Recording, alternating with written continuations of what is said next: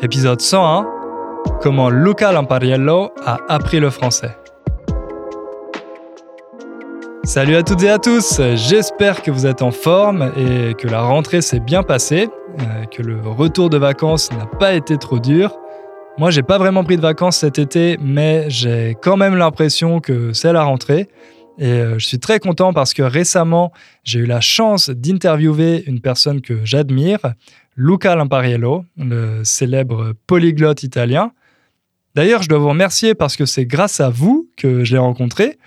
Je vous avais parlé de lui dans un épisode et ça lui est revenu aux oreilles. Autrement dit, certains d'entre vous lui ont dit que je l'avais mentionné. Et comme il était de passage en Pologne cet été, il m'a contacté pour euh, prendre un café. J'étais super content parce que c'est quelqu'un qui m'a beaucoup inspiré quand j'ai commencé ma carrière de prof. Je regardais toutes ses vidéos sur YouTube. Déjà parce que c'est impressionnant de voir quelqu'un capable de parler une dizaine de langues. Et puis, parce qu'il donne plein de conseils très pertinents sur l'apprentissage, dont certains que j'ai essayé de vous transmettre euh, à mon tour. Donc on peut dire que euh, la boucle est bouclée. Je vous ai parlé de Lucas dans euh, le podcast, vous lui avez dit, il m'a contacté et aujourd'hui, vous allez l'entendre dans le podcast. D'ailleurs, il m'a lui aussi interviewé. Donc, euh, si ça vous intéresse, vous pourrez aller regarder la vidéo sur euh, sa chaîne YouTube. Ah oui, et euh, l'interview d'aujourd'hui est aussi disponible en vidéo sur la chaîne YouTube Inner French, si vous voulez la regarder. Voilà. Maintenant, je vous en dis pas plus et je vous laisse écouter notre conversation.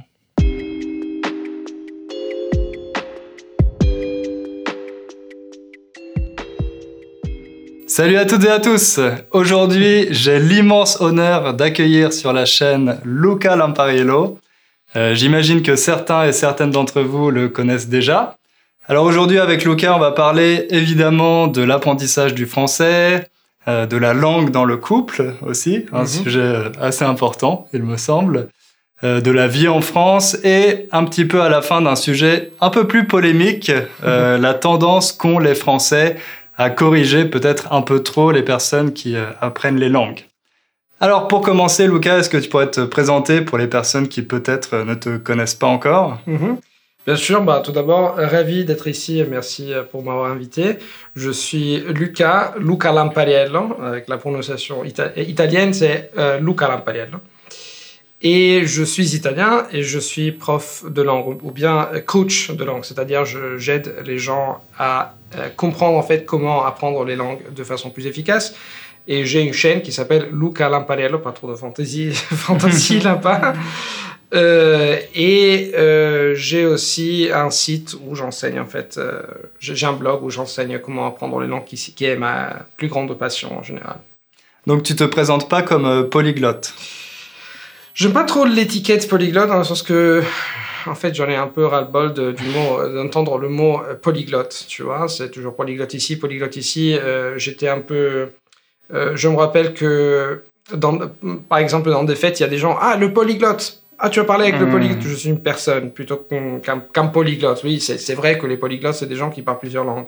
Mais je me présente pas comme polyglotte. Même si j'écris polyglotte, en fait, parce que comme, sur YouTube, en général, c'est euh, moi, je pense que c'est une étiquette, mais ça aide en général euh, de d'écrire polyglotte sur les vidéos, sur les titres des vidéos. En général, je n'aime pas me présenter comme polyglotte. Alors, pour commencer, donc on va euh, revenir un peu sur la façon dont tu as appris le français.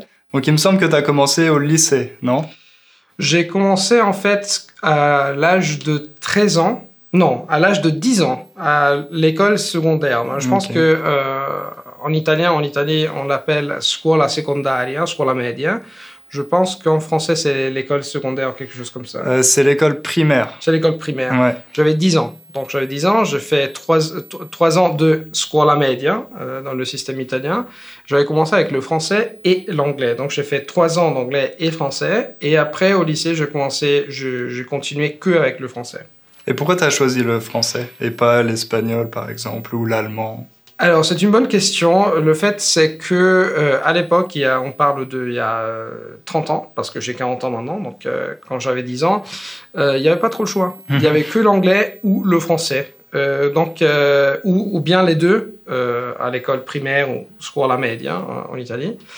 Et donc, bah, il n'y avait pas, pas, trop le choix. C'est espagnol, allemand, chinois, c'est pas comme maintenant. Mhm. Donc, j'avais le français, ou bien l'anglais, ou les deux.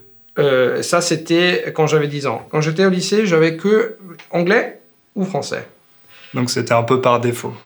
C'était un peu par défaut, mais aussi le fait que en fait, j'ai continué avec le français et pas avec l'anglais. C'est à, cause du fait, ou grâce euh, au fait que euh, mes parents avaient décidé d'embaucher une prof privée d'anglais. Donc, euh, on s'est dit, je me rappelle vaguement parce que j'étais petit, euh, mais je, je, me rappelle que les gens, que, que mes parents, en fait, ils m'ont dit, Lucas, tu as déjà une prof privée d'anglais, peut-être tu peux continuer avec le français. Et c'était, je crois, une bonne décision mm-hmm. en général. Ouais. Ok.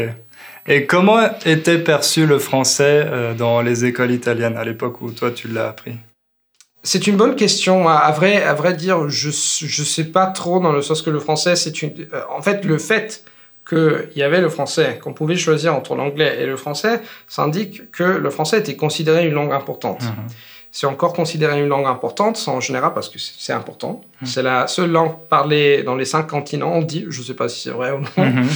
Euh, mais en général, euh, je pense que c'était perçu comme une langue importante, une langue de prestige. Mhm. Donc, par exemple, il y a euh, le château, le château brillant, c'était un lycée pour euh, francophones. Il y avait où les, les parents, il y avait des, les gens qui avaient, qui, qui, étaient aisés, disons, envoyaient leurs enfants à l'école et parler français, ça faisait chic, tu mhm. vois. Donc, je pense que on percevait l'anglais, on perçoit encore euh, l'anglais, euh, le, français pardon, comme une langue importante, mais je pense que maintenant l'anglais a pris le relais. Euh, c'est-à-dire maintenant c'est plus relevant pour les gens. Les gens se disent ok tu veux parler français, c'est beau, c'est chic, mais c'est pas si important que l'anglais. Malheureusement ou heureusement, hmm. je sais pas, mais c'est pas, pas si utile en tout cas. Pas si utile. Bah hmm. si tu si tu habitais en France comme je l'ai fait, très utile parce qu'en France comme en Italie les gens ne parlent pas trop anglais. Oui, les jeunes peut-être. Euh, donc, euh, mais euh, l'anglais c'est plus utile, effectivement, d'un point de vue général. Ok. Et est-ce que c'est grâce à des cours à l'école que tu as acquis un tel niveau et une telle aisance en français? Oui et non, dans le sens que moi, je, dis tout le temps, le, mon conseil général, un conseil que je donne à tout le monde, c'est que si tu apprends une langue à l'école, c'est important. La chose la plus importante, c'est, euh, disons, 90% de ce que tu fais au dehors de la classe, c'est ce qui fait la différence. Quand j'ai commencé à apprendre le, le français à l'école, je me rappelle très bien que j'ai découvert euh, qu'on pouvait regarder France 2. À l'époque, c'était Antenne 2. Mhm. je suis vieux. Euh, et euh, j'avais découvert que pas seulement tu pouvais, tu pouvais regarder Antenne 2, c'était que la, seule chaîne que je, je pourrais regarder de l'Italie. Mais, mais, à la télévision. À la télévision. À mhm. télévision, parce qu'on n'avait pas Internet. Mhm. Euh, Internet, ça existait, mais c'était pas. Tu, tu vois, il n'y avait pas de vidéo, c'est sûr. Il n'y avait, pas de vidéo. Et donc, ce qui s'est passé, c'est que eh ben, j'ai commencé à regarder la, la, télévision, Antenne 2, France, France 2, tous les jours, tous les soirs. C'est-à-dire, je rentrais à la maison, et euh, je, après avoir dîné avec mes parents, je, tout le temps, tous les soirs, je regardais euh, euh, une émission de télé. C'était un débat, c'était, je sais pas, un film. Et en fait, ce que je fais, je l'ai encore chez moi, je ne sais pas où c'est exactement, c'était un cahier où je, je, notais frénétiquement tout ce que je pouvais noter. Tous les détails, tous les, le jargon, le, euh, tu vois, les, les, expressions, et tout ça, parce que j'avais les sous-titres. Je pouvais regarder Antenne 2, euh, les émissions de Antenne 2 slash France 2 avec les sous-titres. Et ça, c'était pour moi, c'était incroyable. Hmm. Je me suis mis à, écrire tout ce que je pouvais et ça a resté parce qu'après, je, je, révisais. C'est ça ce, que, ce qui a fait vraiment la différence. À l'école, surtout au lycée, j'ai une prof qui était, euh, était, était, très forte. C'était Osman, elle était la, la nièce du, euh, célèbre architecte Haussmann qui a refait en fait qui a refait l'architecture de Paris. Et elle, nous parlait qu'en français. Donc c'était un peu atypique, elle était, elle était très forte, elle était très douée, elle était très passionnée, ce qui m'a euh, beaucoup aidé, mais en général c'était pas suffisant. Même si on parlait français à l'école, on faisait de la littérature, c'était euh, vraiment centré sur la grammaire, donc euh, finalement ce qui a fait vraiment la différence c'est euh, c'est la télévision. C'est la télévision et pendant deux ans, deux ans, je me rappelle que après j'ai fait une, des vacances en Écosse et là, là-bas, j'ai commencé vraiment à parler pour la première fois avec des gens et le fait que j'avais passé des heures et des heures et des heures en regardant la télévision, là, ça, ça, ça, ça fait, ça a été vraiment incroyable. Ça, ça, a eu un effet euh, époustouflant. Je ne sais pas si on peut dire. Mhm. Et pourquoi tu avais une telle motivation pour euh, apprendre cette langue? C'est une bonne question. La vérité, c'est que j'étais, je, je, si je regarde en fait en arrière, je, quand j'avais 10 ans déjà, quand j'avais 11 ans, euh, j'écrivais, je faisais des listes de langues que je voulais apprendre. Donc j'ai toujours, je pense que j'ai toujours voulu apprendre des langues étrangères, mais en général mes mes parents m'ont toujours, euh, on a toujours parlé de, culture, de langue, par exemple. Euh, mon, euh, mon papy, mon grand-père, était très passionné par les maths et surtout aussi par les langues étrangères. Ma tante, donc c'était cette passion qui, on, parlait tout le temps à, à l'école et donc, pardon, en famille. Et j'ai fini par le, français, je, je l'adore en général. C'est une langue que j'adore. C'est très semblable, c'est pareil à l'italien pour beaucoup d'aspects, mais en général, j'adore comme ça sonne. Et c'était la passion pour la culture. J'étais très passionné par la culture. Pour Mon papa me disait tout le temps, euh, si tu apprends tous les jours, quoi que ce soit, après tu vas avoir un avantage énorme parce que tu vas pas seulement comprendre le monde, mais tu vas comprendre toi-même. Et je pense que les, les langues, c'est un outil pour comprendre mmh. toi-même, pour comprendre le, le monde en tant que citoyen du monde. Et tes parents parlaient français aussi? Mon papa parlait anglais, français et allemand, euh, mais il était pas. Il disait lui-même qu'il n'était pas très doué en langue, c'est-à-dire qu'il il connaissait les, les langues, il les, il les, connaissait bien parce qu'il travaillait, il était mm, à l'université, ils écrivaient des articles scientifiques. Euh, en, anglais, par exemple, et, il avait étudié les, les, langues, mais il était un peu timide. Donc, euh, donc il avait du mal avec la prononciation. Il était hmm. bon en langue écrite, mais pas trop en langue, euh, disons, quand il s'agissait de parler euh, aux gens et parler la langue. Articuler les sons. Et euh, il y a une autre étape très importante pour ton apprentissage du français, dans une auberge de jeunesse à Prague, il me semble. ouais. Ouais, ouais.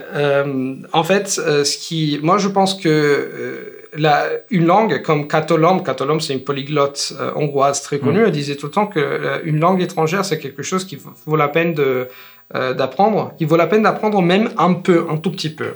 Même mal. Même mal, même mal, même mal. et, et moi, en fait, ce qui, se, ce qui s'est passé avec le français, c'est passé aussi, ce qui s'est passé aussi avec d'autres langues, c'est que au début, tu commences à prendre une langue parce que tu te dis, OK, bah, je vais commencer. Le français, je ne savais pas pourquoi j'avais commencé parce que c'était, la vérité, c'est que c'était, c'était une langue, c'était une matière à apprendre à l'école. Donc, je n'avais pas écrit, oh, je veux apprendre le français parce que je veux parler avec Sophie Marceau. Mm. Je, après, je commençais à fantasmer, euh, m'imaginer de, de, parler avec, euh, avec des filles françaises et, tout ça. Mais en général, euh, en général, ce qui, se, ce qui s'est passé, quand il s'agit de, plusieurs langues, en fait. Euh, c'est que j'ai appris pendant beaucoup de temps, tu vois. Euh, vous qui apprenez le, français, parfois, on, se dit pourquoi est-ce que j'apprends? Parce que c'est les, les, bouquins, tu apprends avec des livres, tu mmh. regardes la grammaire, tu n'as pas de contact avec les gens. Mais il y a des moments dans la vie euh, qui font la différence. Quand tu rencontres une personne, ça peut être une fille, ça peut être un mec, ça peut être un ami. et là, j'étais à Prague et euh, je me rappelle que j'étais avec trois, trois potes à moi, on faisait un tour de, l'Europe. Et en fait, la première étape, c'était justement Prague.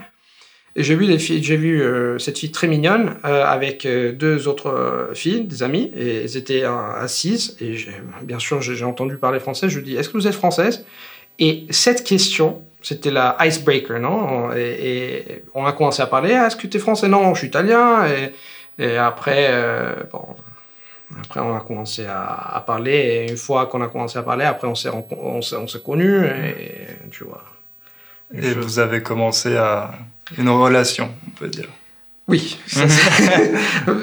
on a commencé une relation. La, chose qui m'a frappé, c'est que tout de suite, en fait, on s'est, on s'est plus. Euh, et après, j'ai décidé, je me rappelle très bien, j'étais désespéré parce que quand j'ai quitté Prague, je devais quitter Prague parce que euh, les filles, elles, elles, étaient restées à Prague. Et nous, on était partis pour aller à Cracovie, en Pologne. Et je me rappelle que je l'avais laissé le, il, y a, il y a 13 ans, 14 ans. Euh, j'avais laissé mon email, mais j'étais très déçu parce que j'avais pas son téléphone. J'étais très déçu qu'elle m'avait pas, elle m'avait pas répondu. Mm. Et tout à coup, en fait, elle m'a répondu. Je, elle m'a dit deux semaines plus tard, je suis à Nice. Et euh, elle m'avait dit qu'il n'y avait pas Internet, tout ça. Et je suis allé à Nice parce que j'ai compris que parfois, J'étais rentré à Rome, j'étais à Rome en août et je me suis dit bah je n'ai rien à faire, je, vais à Nice. Et là euh, on s'est tu vois on a eu plus de temps pour euh, se mmh, parler pour, faire connaissance. pour faire connaissance. Mmh. et le français ça fait une différence énorme. Parce que si j'avais pas parlé français cette question parfois les gens sont euh, tu vois surpris étonnés que tu parles leur langue. Mmh. et ça ça aide énormément. Donc grâce au français j'ai rencontré mon ex-copine. Et après grâce à mon ex-copine j'ai amélioré mon français. Et ensuite, c'est une histoire qui s'est un peu répétée avec euh, d'autres ex, il me semble. Mais est-ce que c'est toujours toi qui adoptes la langue euh, de ta copine ou est-ce que parfois elles ont aussi envie d'apprendre l'italien et de pratiquer avec toi? Comment ça se passe? Alors, pour ma copine française, en fait, quant à mon ex-copine française, elle a fini par apprendre l'italien très bien. Elle a utilisé ma traduction bidirectionnelle que je lui avais mhm. donnée à 6000 et tout ça. Euh, et après, je, elle a commencé, elle a, elle a pris l'italien. Euh, mais au début, et de toute façon jusqu'à la fin, la, la, notre relation, c'était toujours en français. Peut-être un peu en italien quand elle, était, elle a fait l'Erasmus en Italie. Euh, mais en général, euh, disons que c'est grâce aux langues que j'ai rencontré mes, mes, copines, mhm. des, des, filles. Et ça dépend. Je suis pas tyrannique dans ce mhm. sens. Euh, donc, s'il y a par exemple mon ex-copine russe, euh, on parlait euh, en anglais et on parlait en, en, russe. On écrivait, elle écrivait plus plutôt en russe et on parlait plutôt en anglais. Ça dépend après de la situation. Si on, par exemple, quand on, quand on a vu, on a rencontré ses parents, bah, on parlait russe parce qu'ils parlaient pas anglais. Mais de toute façon, je finis toujours par parler beaucoup la langue de, de, de ma copine parce que parce que c'est les circonstances. Mais si elle voulait, par exemple, apprendre l'italien, et ça, ça s'est passé avec mon, ex-copine française, mon ex-copine russe, et eh ben c'est génial. Mm. Moi, je, on, fait, on fait en fait, euh, on finit par faire moins de maths et je suis content. Hein. Je suis pas euh, un mec qui veut nécessairement que parler pratiquer euh, sa langue cible. Pas, Avoir des partenaires de conversation euh, gratuits. Oui, exactement. c'est pas que c'est pas que j'apprends les langues, j'apprends les langues pour euh, draguer les filles et je mhm. drague les filles pour apprendre des langues. Non, non, c'est quelque chose qui arrive en fait. Mais je, je dis tout le temps que les langues, c'est si tu connais une langue, si tu connais le français, l'anglais, le, d'autres langues, c'est un outil que tu peux utiliser. Ça ouvre des portes tout le temps. Mmh. Donc, euh, tu rencontres une personne, tu commences à parler leur langue. C'est la façon la plus euh, surprenante, la plus étonnante, non? Mmh. d'impressionner une personne parce que, tu vois. Parce que moi, au contraire, avec mes élèves, j'entends souvent, euh, enfin, ils se plaignent souvent qu'ils veulent parler anglais avec leur part... qu'ils veulent parler français, pardon, avec leur partenaire qui est français ou française mais euh, leurs partenaires en fait préfèrent parler anglais et ils ont du mal justement à passer à l'autre langue et euh, ça va un peu contre cette réputation des Français euh, qui sont censés parler seulement français. En fait, maintenant, il y a beaucoup de Français qui apprennent l'anglais, qui parlent bien l'anglais et qui veulent le pratiquer. Est-ce que toi, tu as des conseils justement pour réussir à changer un peu la dynamique dans le couple et mieux équilibrer peut-être l'utilisation d'une langue ou de l'autre? Moi, je pense qu'il faut toujours euh, discuter, il faut toujours être ouvert, dire, euh, être très clair, en fait, et établir des, des espaces. Euh, on peut faire quelque chose de très progressif, dans le sens quand tu peux pas te lever un jour et dire à ta copine ou ton copain, eh ben, on change de langue. c'est pas, c'est, pas comme ça que ça marche. donc, il faut tout d'abord prendre une décision. Euh, il, faut, il faut se dire, ok, est-ce que je veux vraiment pratiquer euh, le, français ou chercher à parler français avec ma copine française, par exemple? Et là, il faut, moi, ce que je, je conseille normalement, c'est de parler avec, euh, avec ta copine ou ton copain et de lui dire, j'aimerais bien parler français peut-être 20 minutes par jour avec toi, je sais pas, pendant le dîner ou après le dîner. Donc, créer des petits espaces parce que c'est pas très facile de changer la dynamique. Euh, d'un rapport si euh, ça fait trois ans ou quatre ans que tu parles toujours anglais avec... Euh, je connais une énormité de gens, de couples qui ont commencé avec l'anglais. C'est très difficile de changer mmh.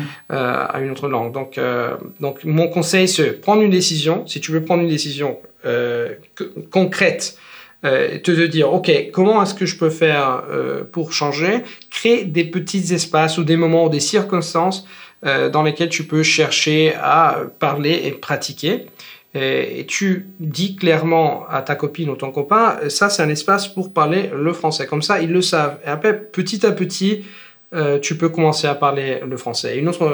Un autre conseil, bien sûr, c'est que euh, si tu as un, copain ou une copine française, euh, tu peux pratiquer, tu peux aussi commencer à pratiquer avec d'autres gens sur Skype, par exemple. C'est pas c'est pas incroyable, c'est pas euh, bizarre de parler sur Skype avec un prof de français, même si tu as un copain ou voire une copine française, euh, ou même si tu habites dans le pays, parce que de toute façon, si tu as le problème de parler en, français avec euh, ton copain ou ta, copine, il y a d'autres façons de le faire. Hmm. En plus, peut-être que votre copain ou votre copine n'est pas un bon professeur, donc ça peut valoir la peine justement de chercher euh, soit un autre partenaire de conversation, soit un prof, un tuteur sur euh, italki, mmh. euh, pour après gagner cette aisance qui va vous permettre de discuter plus facilement avec votre copain ou votre copine, qui est peut-être pas forcément très patient par exemple. tout, voilà, tout le monde n'a pas les qualités pour être un bon prof ou, un bon partenaire de, conversation. Je, pense que c'est un point excellent. Euh, le fait que ça, que ça soit ton, copain ou ta copine, ça signifie rien parce qu'il y, a des, y a des gens qui sont spécialisés, il y a des gens qui, qui peuvent t'aider peut-être mieux. Et après, tu peux commencer avec, euh, avec à parler avec ta, ton copain ou ta copine. Je me rappelle, j'avais une amie qui était terrorisée par l'idée de parler euh, espagnol avec son copain parce que son copain, dès qu'elle ouvrait la bouche, elle se, elle se, se foutait un peu de, de sa ah. gueule. Donc, euh, euh, c'était un peu bizarre, mais ça arrive. Mm. Donc, euh, si c'est comme ça, deux conseils. Donc, commencer à pratiquer toi-même avec d'autres personnes sur Skype, par exemple, si tu as la possibilité. Et deux, créer des petits espaces, des petites conversations quotidiennes. Cinq minutes, tu commences par cinq minutes, six minutes, dix minutes, en disant clairement à, ton copain euh, slash ta copine euh, que tu veux pratiquer euh, le français et, parce que tu veux améliorer le français. Très bon conseil. Je pense que je vais le mettre en application avec ma copine. Donc après, à un certain moment, tu as déménagé en France. Tu t'es installé à Paris, il me mhm. semble. Donc c'était avec ta copine ou... Oui, j'ai déménagé, je, je, pense que c'était décembre 2010. Et je me rappelle très bien que quand j'ai déménagé, bah, j'ai déménagé parce que j'avais fini l'université, je ne savais pas exactement quoi faire. Moi, je suis ingénieur électronicien, donc je me suis dit peut-être je peux euh, trouver un, travail, euh, un job à Paris, à Paname, euh, comme, comme ingénieur. Mais finalement, quand je suis arrivé, je me rappelle très bien, j'étais dans cette chambre de bonne euh, je sais pas, c'était 17e étage, non, je blague, je blague. C'était 7e étage, sans ascenseur, c'était vraiment très petit, et la neige tombait, je me suis dit, qu'est-ce que je fais ici? Et je me rappelle que, euh, après, j'ai reçu un courriel d'un mec qui avait vu mes vidéos sur YouTube, et il m'a dit, est-ce que tu veux être mon prof d'italien? De, Je me suis dit, bah, bien sûr, mhm. bah pourquoi pas. Et donc là, j'ai commencé à donner des cours euh, en ligne, et après, quelques mois après, j'ai commencé à euh, fréquenté, disons, une école de euh, ESIT. C'est une grande école de, pour euh, interprétation de conférences.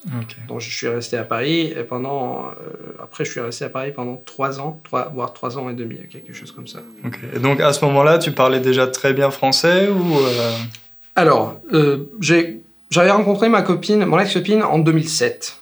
Quand j'ai rencontré ma ex-copine, je me rappelle très bien, j'ai même une vidéo sur le pont de Charles, Charles je me rappelle, Charles V, de mm, Charles. Euh, j'avais, elle avait fait une vidéo où je parlais français, je me suis dit, oh là là là, j'avais un accent. J'avais pas un accent à couper au couteau, mais j'avais un accent italien parce que j'étais rouillé, parce que j'avais appris le français, mais je n'avais pas parlé pendant 3, 4, voire 5 ans. Et quand j'ai rencontré mon ex-copine, euh, bah, du, tout, du coup, euh, j'ai commencé à parler avec elle, ça, allait très vite. Au bout d'un an, euh, parce qu'on parlait 2-3 heures au téléphone par jour quand j'étais rentré en Italie. Avant, on se voyait, moi j'allais en France, elle venait à Rome. Je pense qu'au bout de 6 mois, j'avais, je, parlais bien, je parlais couramment. Mais donc j'étais à l'aise. J'étais à l'aise en ce qui concerne la langue. Mais être à l'aise en ce qui concerne la langue, c'est pas suffisant parce que quand tu déménages dans un pays, il y a des trucs auxquels tu n'es pas habitué. EDF, l'électricité, le téléphone, la banque. Ça, j'ai eu des difficultés. Je peux Même pour les Français, c'est compliqué parfois. Ah ce genre de formalité administrative, c'est toujours euh, une prise de tête. en Italie, c'est la même chose. Mmh. Euh, en Italie, c'est la même chose, mais si tu le fais dans un autre pays, dans une autre langue, t'es pas habitué. Donc, je, ma, mon ex-copine m'a aidé, mais je me rappelle très bien que j'étais désespéré. La chose la plus difficile, en fait, euh, au moment où je suis arrivé en France, c'était de trouver un appart. Hmm. On le sait, trouver un appart à Paris, c'est un cauchemar absolu. Je ne sais pas si c'est encore un cauchemar. C'est toujours le cas. C'est encore pire, mais hmm. quand je suis arrivé en 2010, en fait, j'étais chez elle. Parce que avant de trouver un appart, j'ai employé beaucoup de temps. C'est je me rappelle, j'ai trouvé un appart, après j'ai déménagé. Le, la deuxième fois, c'était j'avais, on avait besoin d'un dossier. Euh, je me rappelle, j'ai appelé par exemple euh, annonces sur Internet. il y avait la, la femme qui m'a. Elle était une femme un, un peu vieille, euh, un peu âgée, elle était très sympa. On a bavardé au téléphone. Après, elle m'a dit Ah, le monsieur n'est pas français. Bah alors, il y a un problème là parce que je sais pas, je sais pas, pas bien compris, mais c'était compliqué. Ça, c'est la chose la plus compliquée en absolu. Après, la deuxième chose compliquée, c'était de euh, ouvrir un compte en banque. Si tu n'as pas un téléphone, tu ne peux pas ouvrir un compte en banque. Hmm. Si tu n'as pas un compte en banque, tu ne peux pas ouvrir, euh, tu peux pas avoir un téléphone. Donc, c'est un peu compliqué. C'est vrai. J'avais eu exactement le même problème à Londres, en fait, quand euh, j'ai fait mon échange là-bas. Donc, je pense que c'est un peu le cas dans, dans tous les pays, finalement. Oui, mais c'est pas des difficultés énormes en général. Je, hmm. me rappelle avec euh, euh, le quand j'ai passé trois ans à Paris. Après, j'ai passé bon, j'ai vu Paris. Euh, j'ai fréquenté Paris entre guillemets pendant sept ans ou quelque chose comme ça. Moi, j'adore, j'adore. Mais c'est vrai que c'était un peu difficile de vivre à Paris pour plusieurs raisons. Et mais quand il, je pense que l'une des façons de, en fait, de euh, de grandir, non pas de grandir, de, de croître comme personne, c'est de vivre des expériences, c'est d'avoir des difficultés. Et quand tu vas à l'étranger, euh, nécessairement, euh, tu, tu, auras des difficultés qui te font grandir. Mmh.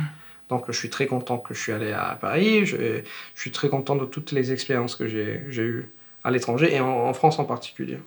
Et justement, une des grandes difficultés dont on parle souvent par rapport au français, c'est la différence entre le français écrit et le français oral. Mmh. Est-ce que toi, justement, quand tu es arrivé euh, à Paris, tu avais cette impression que les gens parlent une autre langue que celle que tu as apprise Ou euh, est-ce que grâce à ta copine, tu étais déjà plutôt à l'aise avec le français plus informel? Non, je dois dire que grâce à, grâce à ma copine, grâce à mon ex-copine et au fait que j'ai passé beaucoup de temps avec, euh, avec sa famille, avec ses, ses potes et tout ça, j'étais déjà habitué. En plus, j'avais regardé une énormité de, de, euh, je me rappelle de, de télévision, mmh, d'émissions, de, de, de, films. Et, donc, je, je, me rappelle par exemple que euh, il y avait deux films qui m'ont frappé. Euh, l'un, c'était pour des raisons très différentes. L'un, c'était La haine, parce que c'était du jargon. En fait, le français, ça change très vite. Donc, comme on parlait il y a 20 ans dans La haine, dans les, dans les banlieues, dans, dans les cités, c'était différent de, de comment on parle maintenant. Mais en général, ça m'a frappé parce que les gens parlaient le verlan. En français, il y a ce phénomène de, de dire euh, femme, meuf, euh, flic, keuf et tout ça. Donc ça, ça m'a frappé parce que je me suis dit, c'est pas la langue à laquelle je suis habitué à l'école. Et deuxième, euh, la chose qui m'a frappé, c'était j'ai regardé un film qui s'appelle Le déclin de l'Empire américain. C'est un film québécois. Et j'étais persuadé que c'était des Français qui étaient bourrés. je...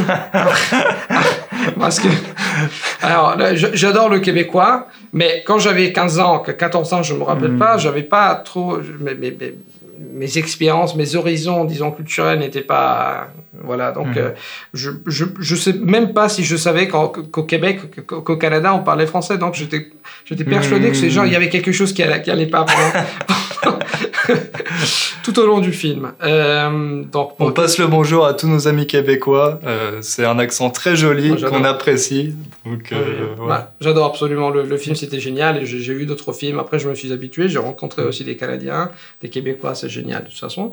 Qu'est-ce que je voulais dire? Qu'est-ce que tu m'avais dit? Euh, par rapport aux difficultés, la différence entre français oral et français euh, écrit Non, disons que non, non, non, parce que c'est grâce à ma copine en fait et grâce au film que j'ai eu tout. J'ai eu, en fait, j'étais, j'avais, j'avais de la chance parce que à l'école, on a fait beaucoup de grammaire et surtout beaucoup de dictée. Donc la prof Osman nous a enseigné. J'avais une bonne euh, vision, disons, euh, de, du français écrit et le rapport entre le français écrit et euh, la langue parlée et la langue écrite. Mmh. Je me rappelle qu'il y avait Sébastien, c'était un, un, pote à moi qui était dans la même classe, il était français. Lui, il avait des difficultés énormes parce qu'il il avait déménagé en Italie, donc il était français, français de souche, mais il, il, était en Italie parce que ses parents, ils avaient déménagé à Rome. Il avait des difficultés énormes mmh. à l'écrit parlait parfaitement, mmh. mais il avait des, des, des, soucis énormes à l'écrit parce qu'ils n'avaient jamais écrit le français. Il l'avait il avait euh, entendu, mais pas écrit. Mmh. Euh, donc, mon conseil, en général, moi, euh, quant à l'apprentissage des langues en général, je dis tout le temps, si tu peux, apprends la langue écrite pendant que tu apprends la langue parlée, c'est-à-dire tu as la possibilité de lire et écouter. Hugo, il a des podcasts avec des transcriptions, mm. et donc je suis sûr que vous le faites. Tu écris et tu lis, tu écris et tu lis, et naturellement, le cerveau apprend comment la langue écrite fonctionne par rapport à la langue orale, ou le, contraire. Ça, pour moi, c'est très important. Après, si tu veux parler euh, et entendre la langue, euh, parler et pas, pas la langue écrite, c'est ok, tu peux le faire, mais je pense que ça vaut le coup aussi d'apprendre comment les, les, la beauté de la langue écrite, surtout le français. Vous faites des dictées en Italie pour l'italien? Non, on ne fait pas des dictées. L'italien, ça s'écrit comme, euh, comme, on, parle, comme ça se prononce, donc il n'y a pas de souci. Euh, mais je fais beaucoup de dictées euh, pour le français. Et pour finir, je voulais qu'on parle un peu de la correction. On dit souvent que les Français ont tendance à beaucoup corriger, aussi bien à se corriger entre eux, donc on corrige beaucoup les enfants quand ils font des erreurs. J'ai remarqué que c'était plus le cas qu'en Pologne, par exemple. En Pologne, on laisse les enfants faire des erreurs et euh, se corriger eux-mêmes au fur et à mesure, ce qui fonctionne plutôt bien d'ailleurs, c'est tout aussi efficace. Est-ce que toi, quand tu étais en France, tu avais l'impression que les Français te corrigeaient beaucoup euh, ou pas plus qu'avec les autres langues que tu as apprises? C'est une très bonne question. Euh, la vérité, c'est que ma copine me corrigeait de temps en temps, son papa me corrigeait de temps en temps, les gens dans la rue, pas trop. mais ce que j'ai remarqué en fait avec les Français, ils sont très, au moins la famille de ma ex-copine, mais en général, j'ai remarqué, ils sont très fiers de leur langue, de leur culture, de leur bouffe, de, de, leur cuisine. Euh, donc, euh, si tu parles français, c'est important de parler bien. Donc, euh, c'est pas comme en Italie. En Italie, la différence, c'est que les gens ne te corrigent pas trop. Et mais surtout, ils sont très contents si tu parles, si tu dis deux ou trois phrases en Italie. Ah ouais, oui, ils commencent à te raconter l'histoire de, de, leur vie. Même chose ici euh, en Pologne, parce qu'on est à Varsovie. La chose euh, qui m'a frappé, par exemple, c'est qu'au début, il y a, tu, tu, vois, par exemple, je suis entré dans des taxis et le mec là, euh, normalement, ils sont un peu, ils ont sur la cinquantaine, ils sont 50 ans, 60 ans. Au début, ils te voient, surtout moi, ils me disent, OK, euh, ce mec, il est étranger, donc il parle pas trop. Après, quand ils s'aperçoivent, en fait, que je parle polonais, ils commencent à te raconter l'histoire. Toute leur vie. C'est un mec qui m'a raconté, qui avait, je sais pas, il avait 70 ans, il m'a raconté le, le, communisme. Mais j'étais fier de pouvoir parler avec lui. Après, je me rappelle à l'aéroport, il m'a dit, mec, les polonaises, elles sont très, très mignonnes. Tu, tu as dû trouver une polonaise. Il m'a dit un truc comme ça. Il était très sympa. Et donc, il est passé, mais c'est pas la, la première fois il est passé vraiment, c'était un peu, tu vois, il n'avait pas trop envie de parler. Après, il m'a raconté l'histoire de leur vie. En France, en France, ça m'est arrivé. Euh, la dernière fois, il y avait des manifs et je me rappelle, j'étais, j'allais à la, je, suis allé à l'aéroport en taxi avec un mec qui m'a raconté toute sa vie. Mais euh, en général, je pense que il faut pas. Au moins, ça, c'était mon impression. Hein. Moi, je veux pas créer des mmh. stéréotypes. En France, si tu parles français bien, c'est mieux. Si tu parles français un peu comme ça, tu cherches à dire des trucs, alors les gens sont pas, euh, je sais pas, sont pas trop. parfois, ils sont un peu froids. Surtout à mm. Paris, euh, dans d'autres dans d'autres endroits, euh, ça dépend. Et en ce qui concerne les corrections, c'est un thème très c'est un sujet très intéressant. Euh, moi, je, je, pense que les enfants, en ce qui concerne les enfants, tu as raison. J'ai aussi remarqué en fait en, en, en France quand j'étais à l'école l'école de d'interprétation de, mhm. conférences, mais là-bas oui parce que c'était la langue, c'était des on devenait des professionnels, donc on nous corrigeait, tout ça. Mais j'ai remarqué qu'il y avait cette tendance extra, disons, à corriger, à être très précis avec la langue, surtout les parce que moi j'avais deux, trois langues actives, donc c'était euh, l'anglais, le français et euh, l'allemand, vers l'italien. Et euh, il faut dire, la classe de français, c'était, c'était vraiment, ils, allaient, c'était le détail, le, mmh. détail des détails. mais en général, je pense que corriger ou pas corriger, surtout les enfants, ça, ça change pas trop. Les adultes, c'est un peu différent. Peut-être on va en parler maintenant. Oui, justement, toi, en tant que prof et coach, euh, quelle relation tu as avec la correction? Est-ce que tu corriges systématiquement tes élèves? Comment tu fais pour euh, leur donner du feedback, justement, sans les décourager, sans les démotiver? Alors, moi, je suis coach, je suis pas prof, donc normalement, il y a des conversations, je, je peux faire des conversations avec eux en langue, mais en général, je leur enseigne comment euh, avoir des conversations avec leur tuteur. Hmm. Et je leur dis tout le temps que, en fait, il y a deux ou trois trucs, détails qui font la différence. Moi, je pense que être corrigé, c'est pas mal en général parce que dans mon cas, ça m'a aidé, par exemple, à arriver à un niveau un peu plus élevé dans certaines langues. Euh, mais il faut savoir comment, comment, qui va te donner les corrections, comment, quand et comment tu, tu vas les intégrer. Donc, je leur dis tout le temps de faire quelque chose de très simple trouver une personne avec qui parler, euh, parler de sujets qui l'intéressent, ça c'est la chose principale. Se concentrer sur la communication et pas sur la langue. Donc, si toi tu étais mon élève, moi je te dirais, ok, bah, si tu veux apprendre l'italien, non imaginons que mm. tu veux y apprendre l'italien, moi je te dirais, parle-moi de, de ce qui t'intéresse. Après, tu commences à parler. Et moi, il y a plusieurs façons de corriger quelqu'un, mais si moi je te t'interrompais tout le temps, toi, tu en aurais ras-le-bol, tu devrais être très démotivé. Donc, je leur dis tout le temps, si tu trouves un prof, une prof, un tuteur qui t'interrompt tout le temps et pense que t'interrompre tout le temps, c'est la solution, il faut que tu lui dises euh, non, je veux pas être corrigé tout le temps parce que tu, tu es en train de, de briser ma, euh, ma, confiance et mon envie de, de, communiquer. Donc, les corrections, tu peux le donner après. Par exemple, tu peux demander à ton prof, de, euh, ton prof ou ton tuteur de prendre des notes, ce que je fais. Donc la personne parle, je prends des notes. Après, tu peux euh, lui demander de te corriger. De se corriger. De, non, tu peux demander au tuteur de te corriger. De, ok. De dire, ok, est-ce que tu peux me donner les corrections maintenant? Tu peux parler pendant une minute, deux minutes. Ou bien tu peux, euh, tu peux lui dire, tu peux me donner toutes les corrections à la fin hmm. euh, de la classe. Et après, avec ces corrections, parce que beaucoup de gens, ok, bah, j'ai été corrigé, j'ai vu les corrections, après ils les ignorent. Il faut aussi chercher à les intégrer quand tu, as, quand tu reçois une correction, sinon ça sert à rien. Donc, euh, les conseils sont parler avec, communiquer très bien euh, avec euh, ton prof ou ta prof et leur dire comment tu vas être corrigé. Ne pas recevoir des corrections tout de suite, mais recevoir des corrections soit après ce que tu as fini de parler, soit à la fin de la classe en forme écrite. Une autre chose très importante, c'est que parfois, ton prof il est un peu paresseux. Donc, paresseux, voire paresseuse. Donc, si tu leur dis, tu vois, non, ils t'écoutent, ok, tu, tu, parles, ils te corrigent pas, pour eux, c'est parfait. Bah, ils t'écoutent, ils font rien. Mm. Mais c'est important, en fait, de recevoir des corrections. C'est un travail aussi de la part de, ton, de qui, des personnes qui t'écoutent. Et après, troisième, si tu peux réécouter la conversation, moi je fais tout le temps que je prends des, des cours de grec ou bien de hongrois, qui sont les langues que je suis en train d'apprendre activement, d'intégrer ces corrections. Sinon, ça sert à rien. Tu, tu, tu, oublies, tu fais toujours la même faute. Tu continues à faire toujours la même faute. Il faut avoir un peu de, pas, pas seulement de patience, mais être proactif avec, avec les corrections, avec les erreurs. Et l'attitude, c'est tout mindset. ça me rassure parce que c'est ce que je faisais avec mes élèves justement. Donc, euh, Et moi en fait, je notais les corrections et à la fin je leur demandais de se corriger eux-mêmes. De... Je mhm. leur répétais la phrase et je leur demandais bon, quel est le problème à ton avis dans cette phrase? Parce que là, plutôt que de leur donner tout de suite la, la correction, la solution, le fait de les pousser à réfléchir, en général, ça permet de mieux mémoriser aussi. Bon, ils ne pouvaient pas toujours trouver le problème, donc là, je leur donnais euh, la, réponse. Excellent. Moi, je, faisais comme ça aussi pour les corrections écrites. Hmm. Les gens écrivaient quelque chose, mes élèves, et après, je leur disais, OK, ici, il y a un problème. C'est quoi le problème? Et, oui, tout à fait. Il y a des mm. gens qui trouvent toujours la, il y a des gens qui trouvent les la solution. Il y a d'autres gens qui ont difficulté.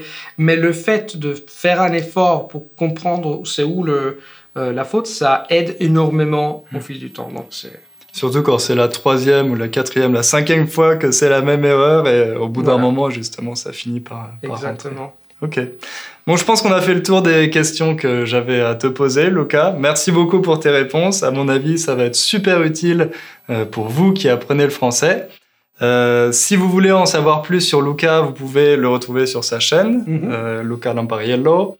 Euh, et tu as également un site maintenant avec Oui. ton cours pour ta méthode bidirectionnelle, etc. Donc si vous voulez en savoir plus, je vous invite à visiter le, le site de Luca. Merci, merci Hugo, c'était c'était très bien, c'était toujours un plaisir et on va se voir bientôt. Merci. À bientôt, ciao. Ciao.